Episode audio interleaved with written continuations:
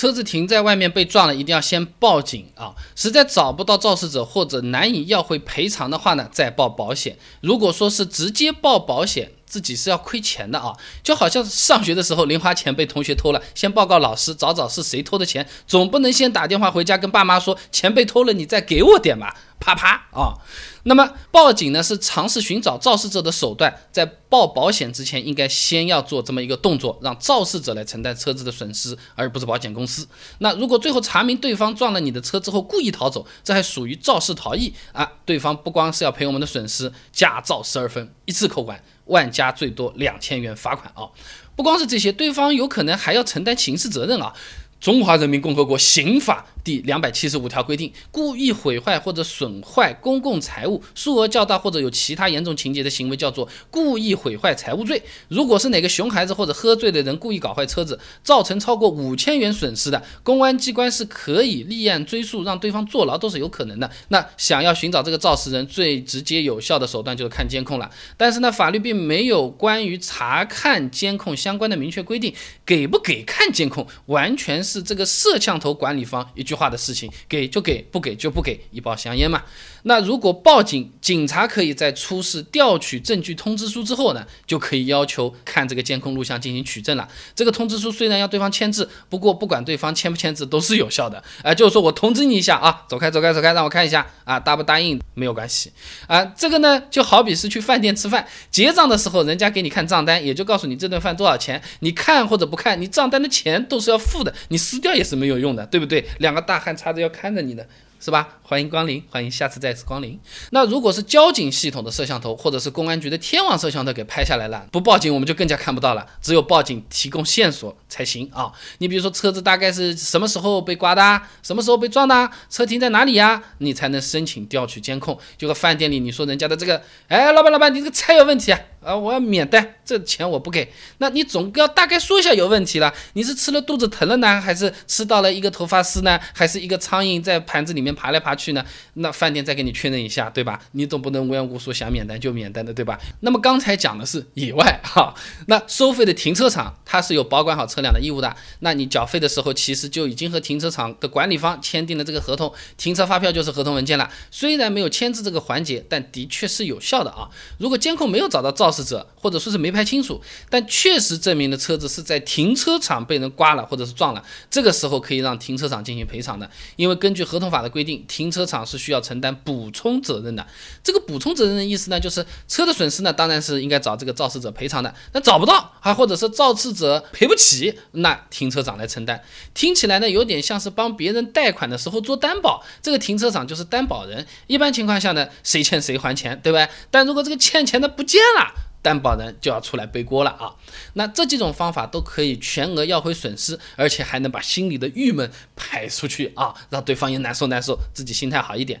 那之所以要先报警呢，然后再考虑要不要保险，是因为报警之后啊，这个交警经过调查，他是能给交通事故证明书的。有了这个东西呢，才能向保险公司证明确实是发生了这个事故。接下来呢，才能要求保险公司赔偿，不然保险公司说你好我窝点，你随便说说的。啊，就直接能报了，我怎么知道你车子有没有撞或者怎么样？哎，所以要有这么一个动作啊。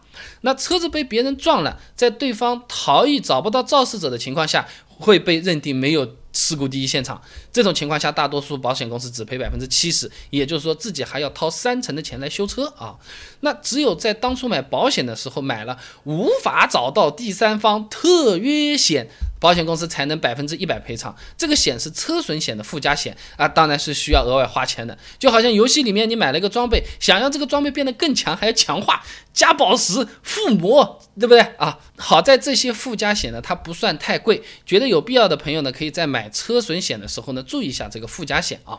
那除了刚才说的那个无法找到第三方特约险呢，还有一种车损险的附加险，叫做车身划痕险。这个险呢，只是针对某一部件的保险，也就是说，只有油漆这个部件单独坏了的时候才会赔。举个例子，如果车上被磕了个小凹痕啊，这个损坏了油漆，同时也损坏了后面的钣金件，这个险就没用了。呃，和玻璃险的赔付条件是一样的，蛮苛刻的，就好像啊，说给你一个包子，保证包子皮不破，要把里面的肉馅吃干净一样。总的来说，保险公司是能不赔就不赔，能少赔就少赔。